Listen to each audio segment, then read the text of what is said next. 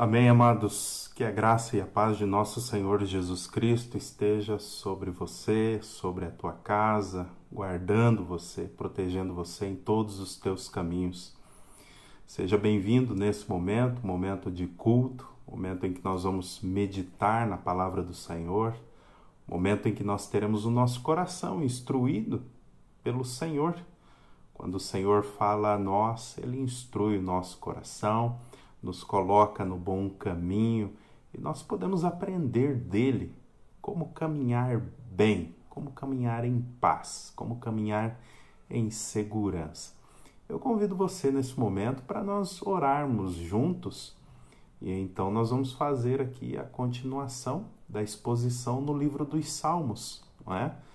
Nós estamos com aquele desafio de apresentar o Evangelho nos Salmos e nós vamos continuar fazendo isso hoje com a exposição dos Salmos de número 3.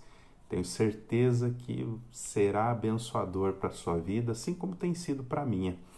Vamos ter uma palavra de oração? Vamos falar com Deus? Eu convido você. Reúna sua família ao redor da mesa. Tire esse tempo para juntos meditarmos na palavra do Senhor. Deus, em nome de Jesus, eu quero te agradecer, Pai, por esse momento em que nós podemos estar aqui juntos ó Deus, meditando na tua palavra, tendo o nosso coração instruído, ó Deus, da parte do Senhor. Ó Pai, fala a nós nessa noite com poder, com destreza, com discernimento que provém, ó Pai, só do teu Santo Espírito. Seja conosco aqui, ó Deus, falando ao nosso coração, nos instruindo em como devemos caminhar nesse tempo que o Senhor espera de nós, ó Deus. Renova sobre nós também nessa noite o teu perdão, a tua misericórdia, ó Pai. Faze-nos saber, ó Deus, que somos perdoados de uma vez por todas quando o Senhor olha para nós, ó Pai. Já não é mais com um olhar de ira, mas é com um olhar de amor. Ó Deus, não obstante a isso, nós também pedimos ao Senhor: perdoa as nossas faltas, Pai. Perdoa os nossos pecados, ó Deus. Perdoa, Pai, quando na inocência, ó Deus, nós pecamos contra o Senhor também. Perdoa pensamentos que não glorificam teu nome, ações que não te glorificam, é, coisas que fazemos, ó Pai, que não dão um bom testemunho do teu nome entre aqueles que não conhecem ao Senhor. Renova sobre nós a tua graça e a tua misericórdia e nos instrui, instrui o nosso coração para que possamos andar segundo a tua palavra e nos santifica também, ó Deus, por meio da tua palavra, porque a tua palavra é a verdade, ó Deus. Que as palavras da minha boca, Senhor, e o meditar do meu coração sejam agradáveis na tua presença, rocha minha, Senhor meu e redentor meu. É em nome de Cristo Jesus, papai, que nós oramos a ti. Amém. Amém, meus irmãos. Nesse momento, eu convido você a abrir a palavra do Senhor comigo nos Salmos de número 3. É um salmo bastante curto e nós vamos, graças a Deus, conseguir começar e encerrar ele hoje eu convido você a abrir comigo a palavra de Deus nos Salmos de número 3. Vamos fazer a leitura deste salmo e aí você aí na sua casa vai acompanhando também a exposição e vai aprendendo onde está o evangelho no livro dos Salmos, Salmos de número 3. Senhor, como tem crescido o número dos meus adversários, são numerosos os que se levantam contra mim. São muitos os que dizem de mim: não há em Deus salvação para ele. Porém, tu, Senhor, és o meu escudo protetor. És a minha glória e o que exalta a minha cabeça. Com a minha voz eu clamo ao Senhor e ele do seu santo monte me responde. Eu me deito e pego no sono, acordo porque o Senhor me sustenta. Não tenho medo dos milhares que tomam posição contra mim de todos os lados. Levanta-te, Senhor. Salva-me, Deus meu, pois desferes um golpe no queixo de todos os meus inimigos e quebras os dentes dos ímpios. Do Senhor é a salvação. A tua bênção esteja sobre o teu povo. Graças a Deus pelo Salmo de número 3, meus amados irmãos. Eu quero fazer a exposição, então, dos Salmos de número 3. E depois de haver, então, é, feito a exposição, eu quero tratar com vocês de pelo menos três aspectos de como o Salmo 3 aponta para o Evangelho de nosso Senhor Jesus Cristo. O salmo de número 3 é um salmo que nós chamamos de um salmo de confiança ao Senhor. É um salmo onde o, o salmista expressa toda a sua confiança ao Senhor. E eu quero começar com você fazendo uma pergunta: Como ter paz? Como ter descanso em meio à pressão, em meio ao caos e em meio à perseguição? Será que você está vivendo um momento como esse, um momento de pressão, de caos, de perseguição por alguém, perseguição ideológica, política, perseguição no emprego, perseguição na sua família? A pergunta então é como ter paz em momentos como esse, momentos bastante de muita dificuldade, né? Em muitos momentos da caminhada cristã, as perseguições é, se seguem para intensificar a nossa relação com o nosso Deus. As perseguições elas têm esse poder, o caos tem esse poder, tem essa capacidade. A pressão pela qual nós passamos muitas vezes na vida cristã tem essa capacidade de estimular, de intensificar a nossa relação com Deus. Esse, existe neste relacionamento que nós temos aí no Salmo 3, que nós acabamos de ler, um relacionamento intenso entre o salmista e Deus. O salmista expressa aquilo que de fato está no seu coração. No ambiente de culto, o salmista abre o seu coração na presença de Deus.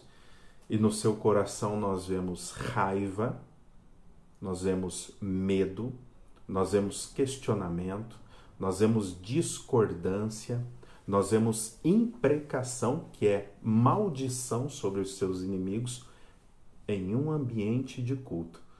Você teria coragem de abrir o seu coração desta maneira diante de Deus?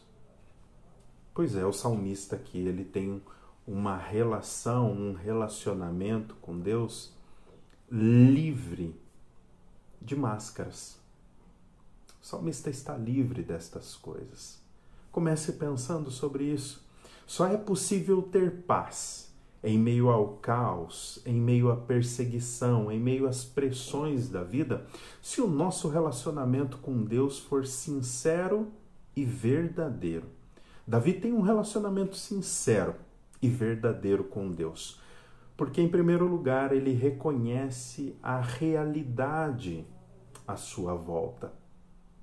Davi não fantasia as coisas. Davi está com os pés no chão. Em segundo lugar, Davi reconhece quem Deus é. Ele sabe quem Deus é. Ele sabe que Deus conhece todas as coisas, inclusive o seu próprio coração. Mas Davi também sabe o que Deus é capaz de fazer. É só dessa maneira, meus amados irmãos, que nós conseguimos ter paz em meio às pressões, em meio às calamidades e ao caos da nossa vida. Eu quero trazer para você uma narrativa daquilo que é o pano de fundo dos Salmos de número 3. Tudo começa lá em 2 Samuel, no capítulo 7. No capítulo 7, nós vemos o grande pacto de Deus com Davi. É aquilo que nós chamamos de a aliança davídica. Isso começa lá no Salmo de número 7. Deus faz uma aliança com Davi. Promete que o seu trono permanecerá firme e nunca faltará herdeiro para se sentar no seu trono. Mas nós chegamos em 2 Samuel 11 e nós já percebemos um Davi que outrora era dependente de Deus, mas agora independente de Deus. Davi está no alto da muralha do seu reino e está cobiçando Batseba, a mulher de Urias. Nós vemos então em 2 Samuel 11 um Davi já um tanto independente, talvez até confiante demais pela aliança que Deus havia feito com ele. Em 2 Samuel 12, então nós vemos o profeta Natã confrontando Davi com o seu pecado, o seu adultério e o seu assassinato de Urias, que era fiel à coroa sendo um dos soldados. Davi então coloca Urias no, na frente da batalha para ele ser morto rapidamente. Então Davi poderia ficar com Batseba tranquilamente. Davi é um homem pecador. Davi errou, mentiu, assassinou, mas Davi também é o homem segundo o coração de Deus. Mas aqui Davi aparece se rebelando desafiando Deus, desafiando Yahvé, desafiando o poder de Yahvé. Quando ele adultera com Batseba, quando ele manda matar Urias, quando ele mesmo mata Urias, tomando a decisão que tomou, Davi aparece se exaltando, se rebelando contra Yahvé, se lançando então nessa relação adúltera e nesse assassinato de Urias. Natã, o profeta de Deus, entra em cena. Confronta Davi, confronta o seu pecado. Davi se arrepende profundamente.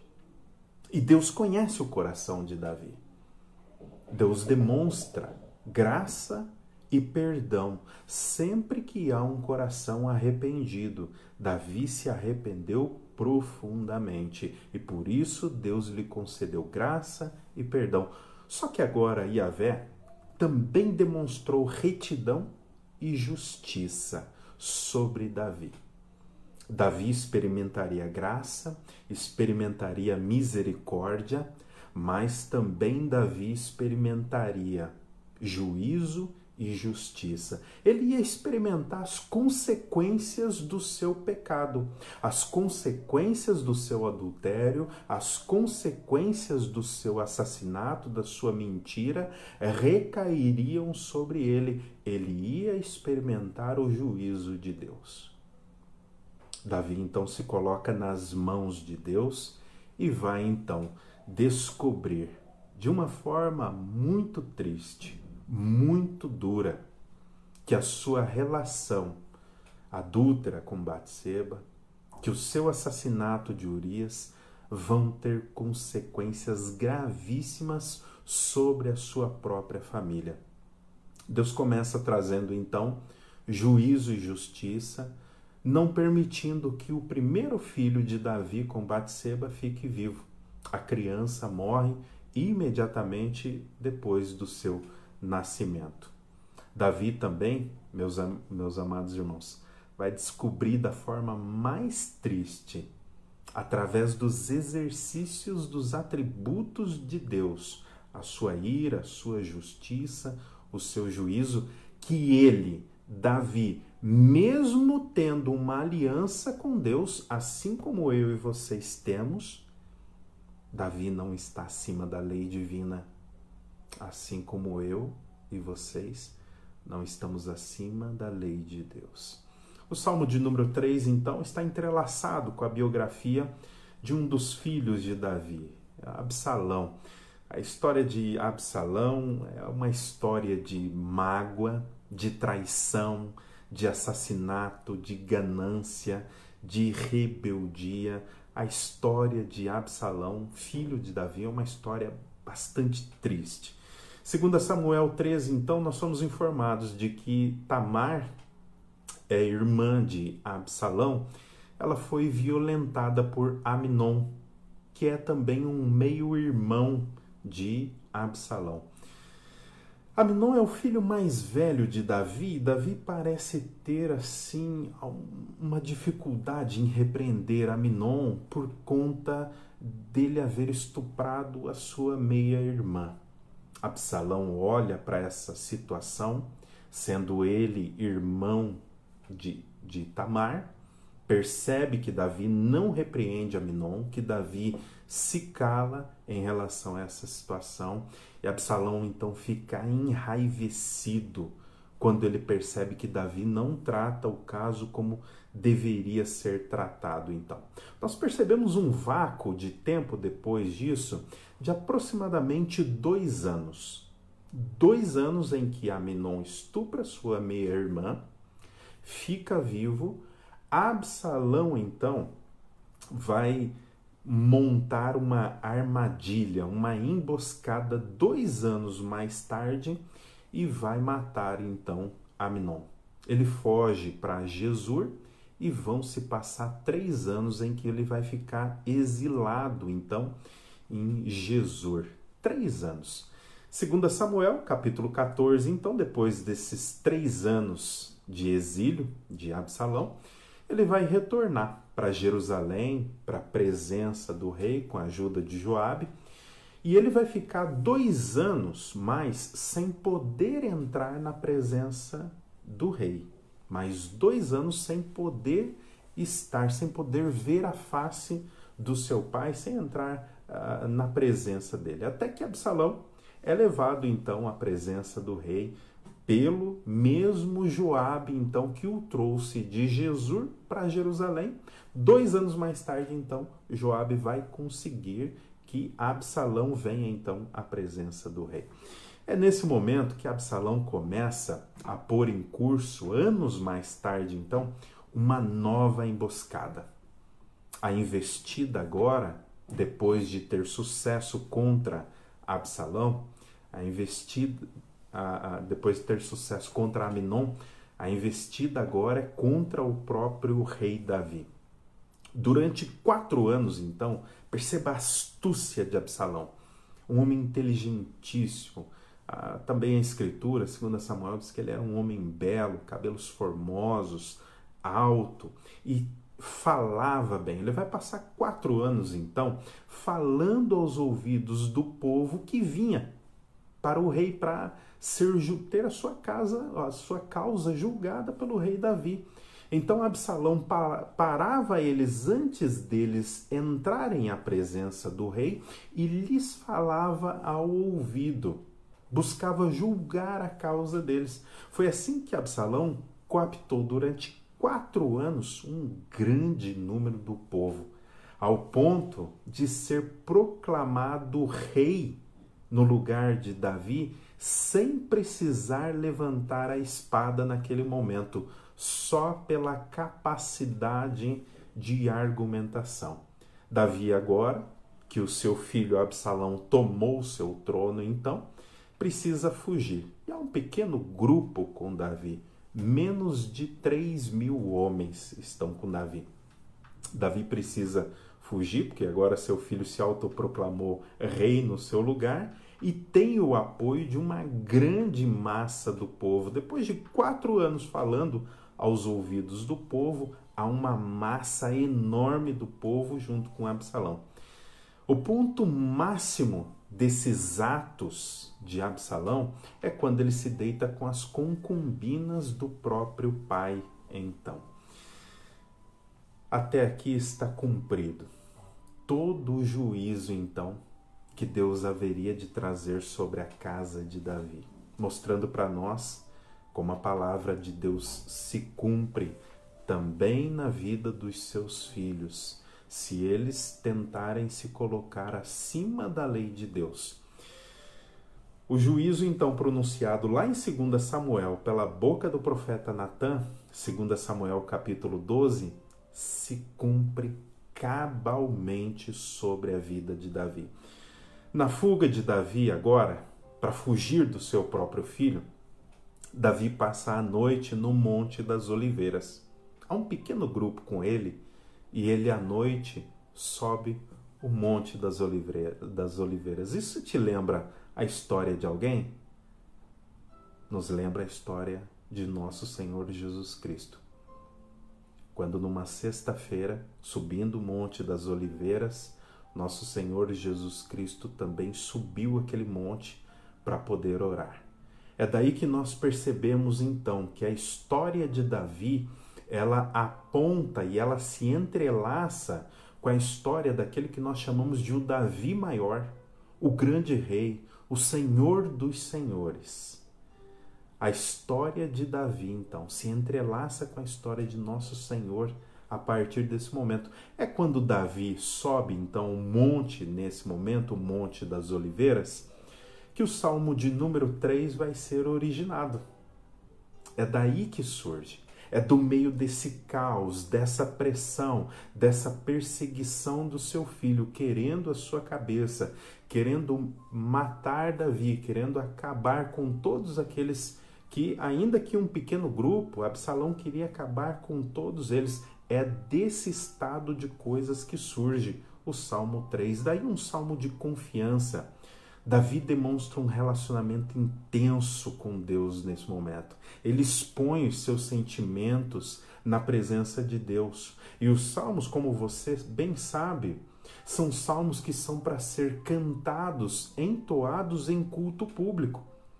É nesse momento que nós vemos Davi em oração e também um salmo que é para ser cantado no culto público, em que os homens, mulheres de Deus devem abrir o seu coração. Não deve haver, sabe, nós não devemos esconder os nossos sentimentos na presença de Deus. Davi não esconde os seus sentimentos. Nós percebemos em Davi paz, percebemos confiança, percebemos raiva, percebemos medo, percebemos imprecação, que é chamar a maldição de Deus sobre os seus inimigos. É nesse estado que Davi vai nos ensinar, então, amados irmãos, como ter paz em meio à perseguição, como ter paz em meio ao caos, como ter paz em meio à pressão da nossa vida. Você já parou para se perguntar? Nós podemos aprender agora com Davi e Deus pode instruir então o nosso coração. A primeira coisa para nós termos paz em meio às pressões, a perseguições, a caos que se instala na nossa vida é, é o reconhecimento da realidade à nossa volta. Isso mesmo. Reconhecimento da realidade à nossa volta. E eu quero te mostrar sobre como Davi faz isso. Olhe comigo os versos 1 e 2 do Salmo de número 3. Perceba como Davi reconhece a realidade que está à sua volta. Senhor, como tem crescido o número dos meus adversários. Como são numerosos os que se levantam contra mim. São muitos os que dizem de mim: não há em Deus salvação para ele. Davi ele tem um reconhecimento da realidade. Davi ele não é alguém que fantasia as coisas. O seu filho Absalão havia passado quatro anos falando aos ouvidos do povo de Jerusalém e coaptou para ele uma grande massa do povo. Nessa massa haviam generais, haviam sacerdotes, haviam conselheiros do rei e havia o povo normal, o povo que ia para ser para ter a sua causa julgado. É por isso que você vê nos versos 1 e 2 como são muitos, como tem crescido, como são numerosos. Davi ele chega à compreensão dessa realidade e ele percebe que o seu filho Absalão havia feito um excelente trabalho. Absalão captou um grande número do povo.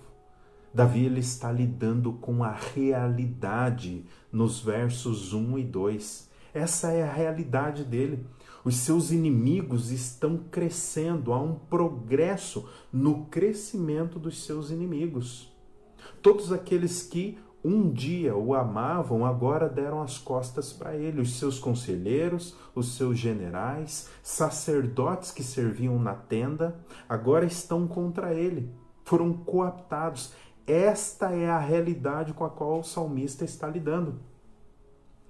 A segunda realidade com a qual o salmista está lidando é aquela antiga, aquele antigo impacto que ele recebeu na sua vida a partir das palavras do profeta Natan.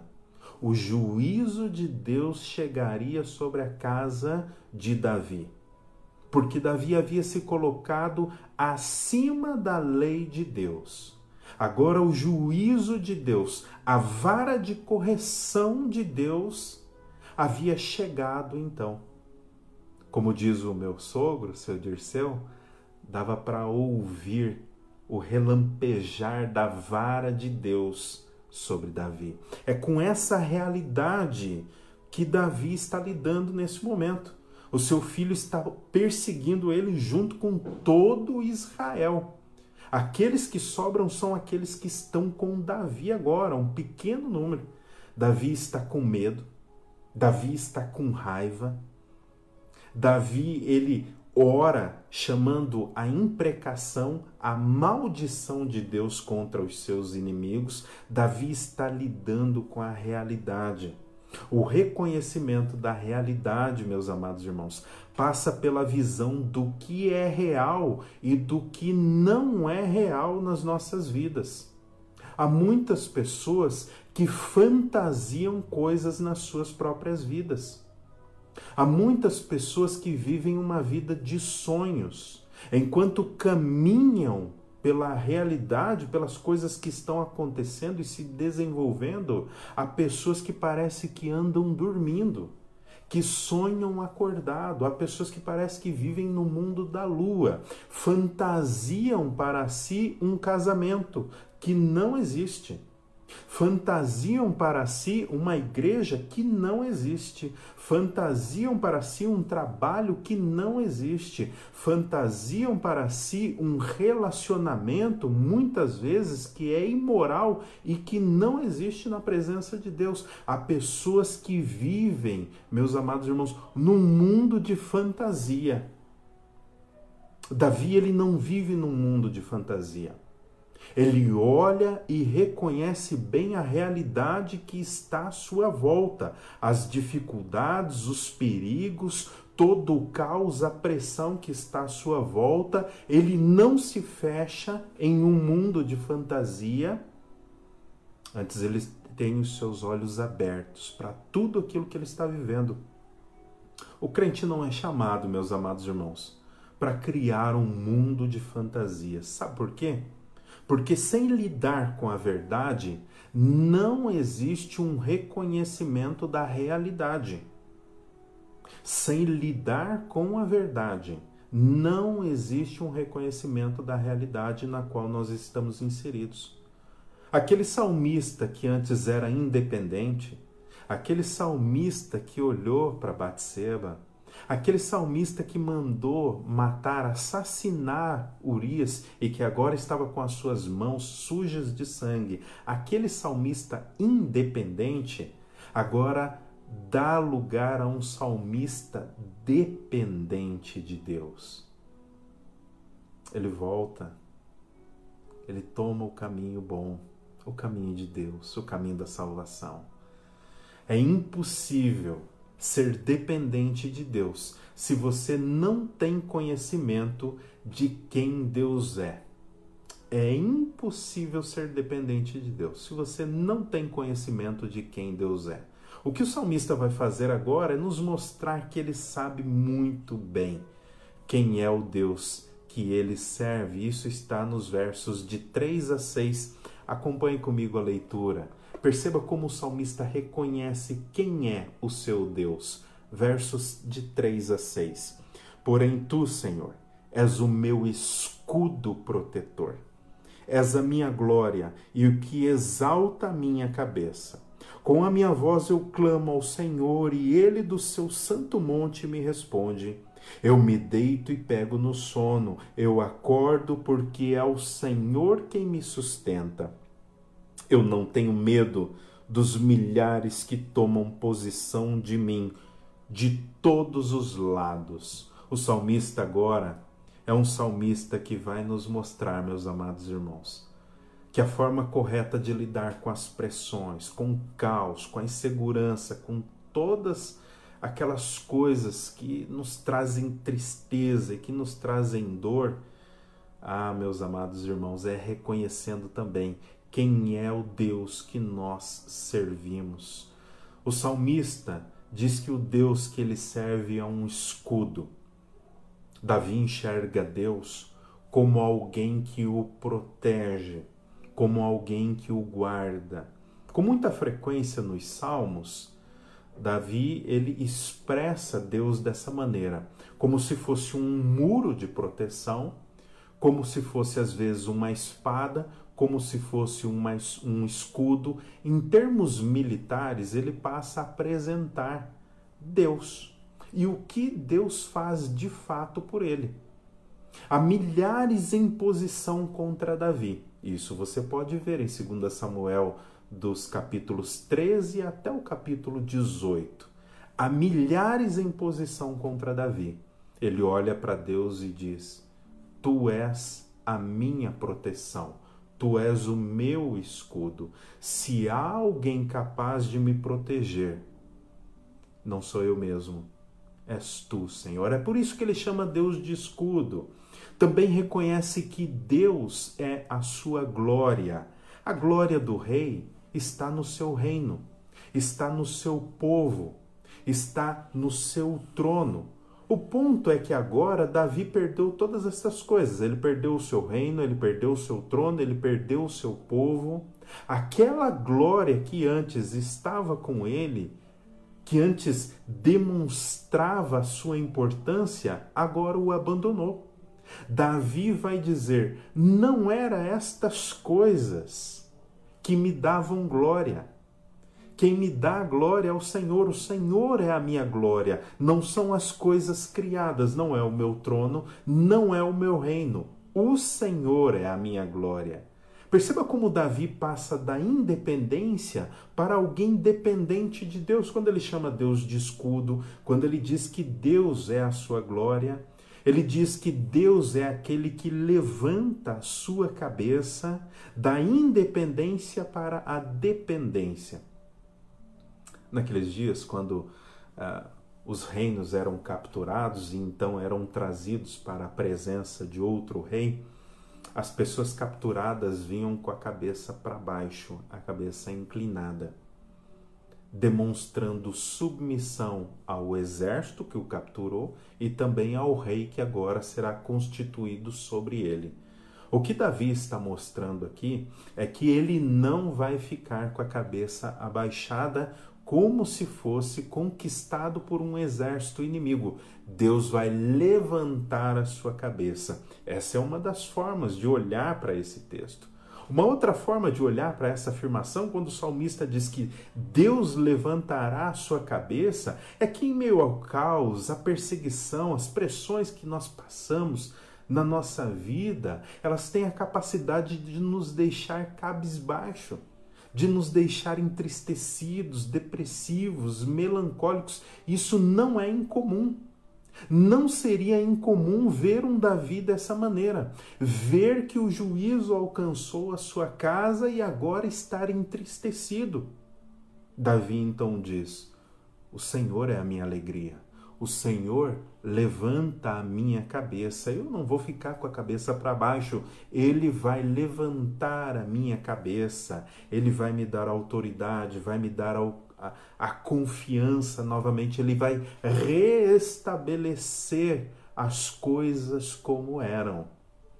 Perceba como é maravilhoso reconhecer quem Deus é à medida que você lida com a realidade, que você não fantasia as coisas, você também pode confiar em quem Deus é de fato, sem fantasiar nada, sem criar coisas que não existem.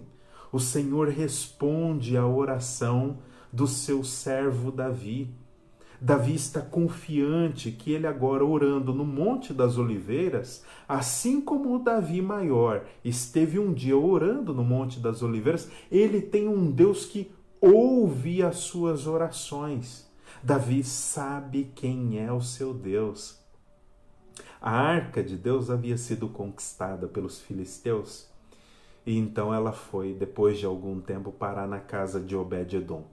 Davi se levanta então e diz que quer de novo a arca de Deus em Jerusalém. Ele então manda buscar esta arca, Uzá e Aiô, utilizando um carro de bois, vão trazer a, a, a, a, arca de Deus então em cima de um carro de bois, não é? Uzá toca na arca, a arca ia cair, Uzá é ferido por Deus ali, mas Davi, ele em todo esse trabalho, ele consegue trazer a arca de Deus então para Jerusalém, lá da casa de Obed-edom. Davi também, em 2 Samuel, no capítulo 12, ele olha e ele percebe que Deus está morando numa tenda. E ele quer no seu coração construir uma casa para Deus, construir um templo, o primeiro templo. Deus olha para ele e diz: Não, Davi, você não vai construir para mim uma casa, as tuas mãos estão sujas de sangue. Eu não preciso de casa, eu não tenho casa até agora porque eu não quero, mas também não será você que construirá uma casa para mim. Eu farei de você casa e quem vai construir uma casa para mim é o seu filho, não será você. Daí nós temos então o primeiro templo criado por Salomão, então. É? Mas nesse momento ali em Jerusalém, o que nós temos então é uma tenda e a arca, então ali no Monte Moriá. E Davi, quando ele diz que clama ao Senhor, e o Senhor do seu monte responde, Davi pode estar fazendo uma referência à presença de Deus nessa tenda que está no Monte Moriá e também a arca que carrega a presença de Deus. Perceba como Davi mostra sua confiança em Deus, mesmo estando longe de Jerusalém. Davi ele não tem uma dificuldade geográfica na sua mente. Ele sabe que de onde ele estiver, ele pode levantar o seu clamor ao Senhor, ele pode orar a Deus e Deus ouvirá a sua oração. Já disse alguém, meus amados irmãos, que a principal luta que Davi trava no Salmo de número 3 não é a batalha que ele trava do lado de fora contra os exércitos e o seu filho Absalão mas é a batalha que ele trava do lado de dentro, dele mesmo, com Deus, em oração nesse momento. Ali nós percebemos um Davi com medo, um Davi com raiva, mas também um Davi confiante, um Davi com paz, que é capaz de dormir em meio de uma guerra eclodindo, de dizer que consegue dormir, porque ele reconhece quem é Deus. Ele sabe quem é o seu Deus. Davi tem paz porque ele sabe quem é o seu Deus.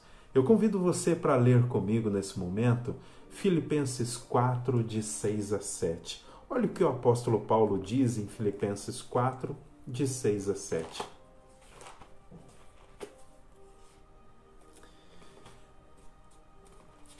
Olha o que a oração é capaz de fazer no coração dos filhos de Deus. Filipenses 4, versos 6 e 7. Diz assim: Não fiquem preocupados com coisa alguma, mas em tudo sejam conhecidos diante de Deus os pedidos de vocês, pela oração e pela súplica com ações de graças e o que é que vai acontecer? E a paz de Deus, que excede todo o entendimento, guardará o coração e a mente de vocês em Cristo Jesus. Você então se pergunta como é que Davi não está ansioso num momento como esse? Como é que Davi, ele não está assim, ele consegue dormir com uma guerra eclodindo? Davi ora. Davi ele deposita toda a sua confiança em Deus. Davi é um homem dependente de Deus nesse momento. Aquele Davi independente, lá em 2 Samuel, no capítulo 12, foi. Deu lugar a um Davi agora dependente de Deus, a um Davi que consegue descansar em Deus. Perceba como a oração é capaz de trazer paz para nós em momentos de pressão, em momentos de tribulação, em momentos em que há guerras do lado de fora do nosso coração e guerras do lado de dentro do nosso coração. Davi aparece nos versos 5 e 6, então, como alguém que não tem medo dos seus inimigos. E o resultado é que ele consegue deitar e dormir em meio ao caos, em meio a uma guerra eclodindo, porque ele sabe o que Deus é capaz de fazer por ele, o que Deus é capaz de fazer em favor dos seus redimidos. Eu convido você agora para lermos juntos o final do, dos Salmos de número 3, versos 7 e 8. O que Deus é capaz de fazer pelos seus redimidos. Levanta-te, Senhor. Salva-me, Deus meu, pois desferes um golpe no queixo de todos os meus inimigos e quebras os dentes dos ímpios. Do Senhor é a salvação. A tua bênção esteja sobre o teu povo. Agora, eis aqui um Davi que reconhece o que Deus faz. Davi ele reconhece a realidade à sua volta, ele não fantasia nada. Davi ele reconhece quem Deus é de fato. Davi ele conhece Deus, ele tem uma boa teologia sobre quem é Deus. E agora nós percebemos um Davi, meus amados irmãos, que consegue ter paz em meio à tribulação, em meio à guerra, em meio à pressão, porque esse Davi sabe o que Deus é capaz de fazer em favor dos seus redimidos. Aqui está a declaração de fé do salmista. Qual é a sua declaração de fé? Essa é a declaração de fé do salmista. Qual é a minha e qual é a sua declaração de fé? O salmista sabe o que Deus pode fazer por ele e pelos remidos. Nesse exato momento, nos versos 7, o salmista reconhece que não é ele quem luta contra os inimigos, mas ele pode chamar Deus para lutar por ele contra os seus inimigos. Não é Davi quem fere os seus inimigos no queixo com um soco, um golpe no queixo. É Deus quem faz isso. É Deus quem luta as batalhas do salmista em meio a esse caos, em meio a essa tribulação. É por isso que ele consegue descansar. É por isso que ele consegue ter paz. Ele sabe que Deus é um Deus que luta as batalhas dos seus remidos. Deus é um Deus que luta as suas batalhas. É Deus quem luta pelo povo. A figura aqui é de um guerreiro imponente. É do mesmo guerreiro que aparece em Êxodo no capítulo 15. Em Êxodo no capítulo 15, Moisés vai retratar Deus como uma figura imponente, um guerreiro contra quem ninguém consegue fazer frente. Vem a irmã de, Mo de Moisés, Miriam, também em Êxodo, no capítulo 15, e nos mostra exatamente a mesma coisa. Deus como um guerreiro imponente contra quem ninguém é capaz de fazer frente. Esse é o Deus que luta por mim, é o Deus que luta por você. É o Deus que é o seu escudo e o meu escudo em meio às tribulações e às pressões. É o Deus que me guarda e guarda você. É o Deus que te acompanha diariamente. É um guerreiro imponente contra quem ninguém consegue fazer frente, ninguém consegue se levantar contra ele, ninguém consegue desafiá-lo e vencê-lo. Este é o Deus que me guarda e que guarda você. Deus é quem defende o seu povo como um escudo impenetrável. Os guerreiros utilizavam escudos e muitas vezes aqueles escudos eram poderiam ser penetrados por flechas, por lanças e até mesmo por espada. Deus é um escudo impenetrável. Ninguém pode penetrar esse escudo. Deus também é quem salva o seu povo, diz Davi. Deus é quem liberta o seu povo. Nesse sentido aqui, a salvação não é a salvação da alma que Davi está falando, como querem alguns. Davi está falando de uma salvação no sentido de libertação, uma salvação no sentido de proteção contra os inimigos. Davi, então, meus amados irmãos, conclui ele, Davi, o Davi menor, chamando a bênção de Deus sobre o seu povo. Davi, meus amados irmãos, sabe que Deus é um guerreiro imponente, é um protetor, é um escudo. E ele sabe também, meus amados irmãos, que Deus é quem luta as suas batalhas. Ele sabe muito bem o que Deus é capaz de fazer. Deus é capaz de libertar o povo, dar proteção para o povo em meio a este caos, não permitir que o povo todo seja destruído em meio a este caos. Se o povo é destruído, Davi não poderia mais reinar, porque sem povo não existe reinado. É por isso então que Deus precisa guardar não só aqueles que estão com Davi, mas também boa parte daqueles que estão com Absalão precisam retornar para Davi. Davi então invoca a bênção de Deus sobre este povo, sobre o povo que pertence a Deus então.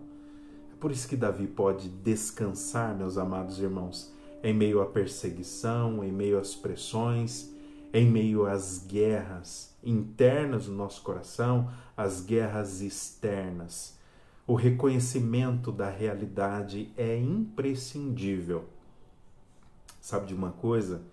Eu e vocês, muitas vezes, nós chegamos na presença de Deus e nós colocamos como que um véu sobre o nosso coração quando nós estamos com raiva, tristes, estamos moribundos, estamos depressivos, melancólicos. Então nós tentamos esconder estas coisas de Deus, dizendo que está tudo bem. Davi não faz isso.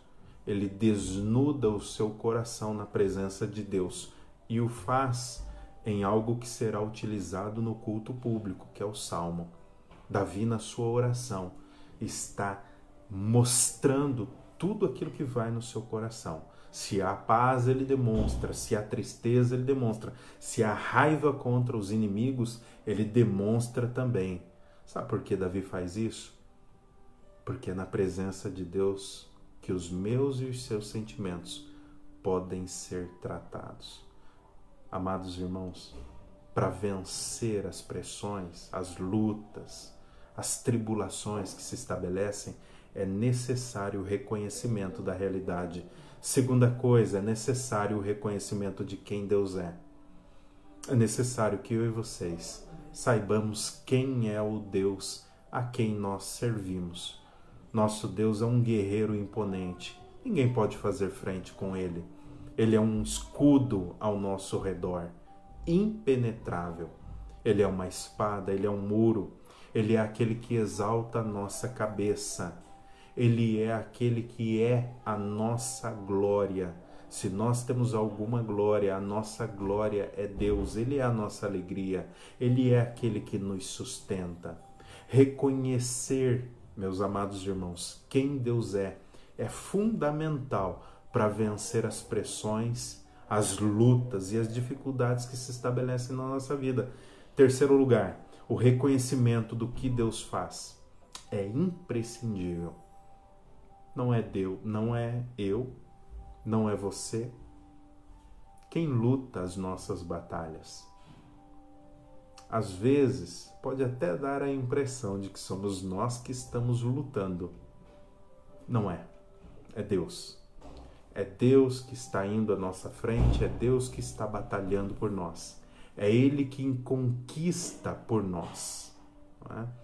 Gostaria de mostrar a vocês, neste momento, até como aplicação deste sermão, três aspectos de como este salmo aponta para o Evangelho.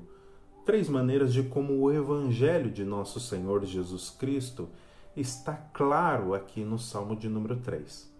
A primeira que nós podemos observar é que a mensagem central do Evangelho é a morte, ressurreição e aquilo que nós chamamos de parousia, que é a segunda vinda de nosso Senhor Jesus Cristo. É isso que significa parousia, quando nosso Senhor Jesus Cristo voltar pela segunda vez. Essa é a mensagem central do Evangelho. Jesus nasceu, Jesus morreu, Jesus ressuscitou pelos nossos pecados e Jesus voltará uma segunda vez. No Salmo de número 3, nós temos uma parte importante dessa mensagem central do Evangelho. O Davi menor, o Davi rei aqui, ele é perseguido pela sua própria família. Você percebeu? Absalão, os sacerdotes, alguns dos conselheiros de Davi estão perseguindo ele nesse momento. Aqueles que formam o seu povo estão perseguindo o Davi menor agora, assim como o Davi maior, nosso Senhor Jesus Cristo. Foi perseguido e morto pela sua própria família, pelo seu próprio povo, os judeus. Percebe como o Salmo de número 3 tem, sabe, a característica do evangelho em si? Percebe como o, o, salmo ele está carregado da mensagem do Evangelho e ele aponta de forma clara para nosso Senhor Jesus Cristo? Eu quero dizer a você o seguinte: a mensagem central do Evangelho é aquilo que dá esperança ao meu e ao seu coração. Não é Deus que luta as nossas lutas, não é nós, eu e você, que lutamos as nossas lutas é Deus quem luta as nossas batalhas, batalhas que nós não podemos vencer. No que diz respeito à salvação, a mesma coisa se aplica. A salvação não depende de mim e nem de vocês. Depende única e exclusivamente de Deus. O seu filho nasceu, o seu filho morreu, o seu filho ressuscitou. O seu filho está sentado agora à mão direita de Deus o seu filho voltará a segunda vez para buscar a mim e a cada um de vocês que amam o seu nome. Esta é a mensagem do Evangelho para nós. Isto é o que nós vemos no Salmo de número 3. A nossa confiança está no Senhor. Segunda coisa, de como o Salmo de número 3 aponta para o Evangelho, para nosso Senhor Jesus Cristo, está relacionado no intercessor. O Evangelho nos garante um intercessor, nosso Senhor Jesus Cristo, nesse momento, segundo o livro de Hebreus, está intercedendo pelo seu povo. O Evangelho garante para nós um intercessor também. A mensagem do Evangelho nos mostra isso, que Jesus agora intercede por todos aqueles que eram os seus inimigos. Você lembra que Davi ele amaldiçoava os inimigos? Senhor, desfere um golpe no queixo dos meus inimigos. Nosso Senhor Jesus Cristo não aparece agora lutando contra os seus inimigos. No Evangelho, nosso Senhor Jesus Cristo aparece intercedendo pelos seus inimigos, amando aqueles que eram os seus inimigos. Todos nós, outrora, diz o apóstolo Paulo, éramos inimigos de Deus e filhos da ira por natureza. Mas aprove a Deus, meus amados irmãos, no Filho, nosso Senhor Jesus Cristo, trazer nós, que éramos seus inimigos, a mensagem, a salvação da parte de Deus. Nós que éramos inimigos, agora no Filho, fomos feitos amigos de Deus. Terceira coisa, como este salmo aponta para o nosso Senhor Jesus Cristo e também aponta, meus amados irmãos, para o Evangelho, a mensagem do Evangelho. O Evangelho nos garante, a nós que somos filhos de Deus, uma proteção espiritual. Nós gozamos de uma proteção espiritual e especial. Aqueles que amam a Deus, aqueles que buscam caminhar com Deus, eles têm sobre si a proteção de Deus, eu e cada um de vocês. Existem lutas, as quais eu e você não conseguimos lutar. Existem lutas as quais eu e você não conseguimos vencer. Davi estava envolvido em uma luta que ele não conseguia vencer. Ele não conseguiria vencer aquela luta. Existem muitas lutas na minha e na sua vida que nós também não conseguimos vencer, é verdade. Você poderia fazer uma lista dessas lutas, não é? Lembra do jovem Davi quando ele luta com Golias, um imponente guerreiro? Davi não podia vencer também aquela luta. Se não fosse Deus agindo naquele momento, Davi não teria vencido aquela luta. Aquela luta entre Davi e Golias carrega em si uma mensagem fantástica para todos nós, de como Deus luta por nós as nossas batalhas, enquanto nós, que somos o seu exército, não conseguimos vencer e estamos com medo de certas batalhas. O Evangelho carrega consigo esta mensagem de proteção espiritual e também física, de como Deus luta por nós, batalhas que nós não conseguimos vencer, coisas com as quais nós não conseguimos lidar. Aparece então Deus à nossa frente, lutando tais batalhas por nós, nos fortalecendo nestes momentos. Um exército todo, no caso de Davi, estava com medo e lá está o Davi, o jovem Davi, lutando contra Golias. Uma imagem clara de como Deus luta por nós, que somos o seu povo, as nossas batalhas que nós não conseguimos vencer. Não é? Eu e você somos este exército, meus amados irmãos. E Davi, naquele momento em que está lutando com Golias, é uma figura pálida de como Deus luta algumas das nossas batalhas que nós, como seu povo, não conseguimos lutar. No Salmo de número 3, está aqui de novo Davi em uma batalha que ele não consegue vencer em uma batalha que ele é dependente de Deus para poder vencer. Existem batalhas na sua vida que você precisa da ajuda de Deus para vencer? Comece reconhecendo a realidade que está à sua volta. Não fantasie as coisas. Segunda coisa, reconheça quem Deus é. E por fim, reconheça o que Deus pode fazer. Essa é a minha oração em teu favor. Quero orar com você que está aí comigo agora, assistindo esse sermão, participando, né? cultuando também, não está só assistindo, mas está cultuando. Quero orar por você. Vamos falar com Deus nesse momento? Deus de amor, de graça e de infinita misericórdia, abre os nossos olhos, ó Pai, a partir dos Salmos de número 3. Não permita, ó Deus, que nós coloquemos uma cortina sobre o nosso coração para tentar esconder dos teus olhos, ó Deus, os nossos sentimentos, a mágoa, a tristeza, o rancor, a raiva, também a confiança, ó Deus, e a esperança, porque os teus olhos veem todas as coisas, Pai. Nos ajuda a lidar, ó Deus, com a realidade que está à nossa volta, sem fantasiar nada, ó Deus, mas vivermos corretamente nesse mundo, Pai. Também nos ajuda, ó Deus, a reconhecermos quem o Senhor é de fato na nossa vida, ó Deus. Porque à medida que nós não fantasiamos nada, nós conseguimos reconhecer quem de fato o Senhor é e o que o Senhor de fato é capaz de fazer, ó Pai.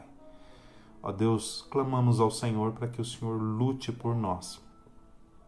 Todas as nossas lutas, Pai. Seja, ó Deus, o guerreiro à nossa frente ó Pai. Seja conosco, ó Deus, lutando por nós as batalhas que não conseguimos vencer, as lutas que não conseguimos travar, ó Deus. Seja, ó Pai, um muro ao nosso redor e um escudo, ó Deus, à nossa frente, nos protegendo de todo o mal. Ó Pai, seja conosco, ó Deus, porque o Senhor nos deu aquilo que é maior, ó Deus, que é o nosso Senhor Jesus Cristo. E aquilo que é menor, o Senhor também nos dará, ó Pai. Temos tal confiança na tua presença, ó Deus. Ó Pai, precisamos da tua proteção, precisamos da tua guarda, precisamos da tua direção para tempos difíceis. É em nome de Cristo Jesus que nós oramos. Amém. Amém, amados irmãos. Espero que Deus possa ter abençoado a sua vida a partir desse sermão, Salmo de número 3.